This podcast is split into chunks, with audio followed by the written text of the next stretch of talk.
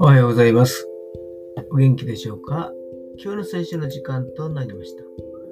今日の聖書の箇所は、新約聖書第2コリント人の手紙6章1節第2コリント人の手紙6章の1節でございます。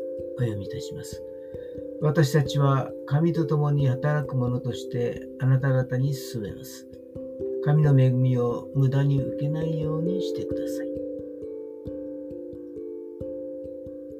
英語のヒストリーは His Story。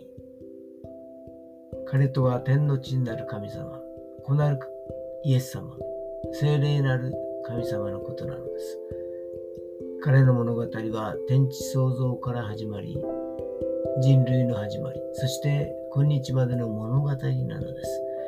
神様の恵みはその間ずっと私たちの上に降り注がれています。一般的な恵みから特別な恵みまで心をかくたくなにしないで素直に受け入れるときに神様の恵みはもっと注がれるのです。今日も主の恵みに感謝できますように。それでは今日という一日が皆さんにとって良き一日でありますように。